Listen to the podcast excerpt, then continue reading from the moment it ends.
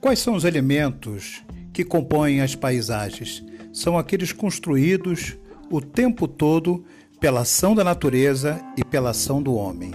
Os elementos naturais que compõem a paisagem natural formas de relevo, montanhas, serras, planaltos e planícies, hidrografia, como os rios, lagos, oceanos e mares, e toda a vegetação que a gente vê na superfície da Terra.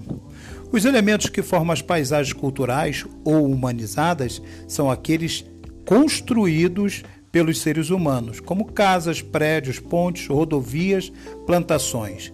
A paisagem apresenta também elementos invisíveis que podem ser percebidos por você, observador, como o barulho dos automóveis, o canto dos pássaros, os cheiros da poluição e a relação entre as pessoas.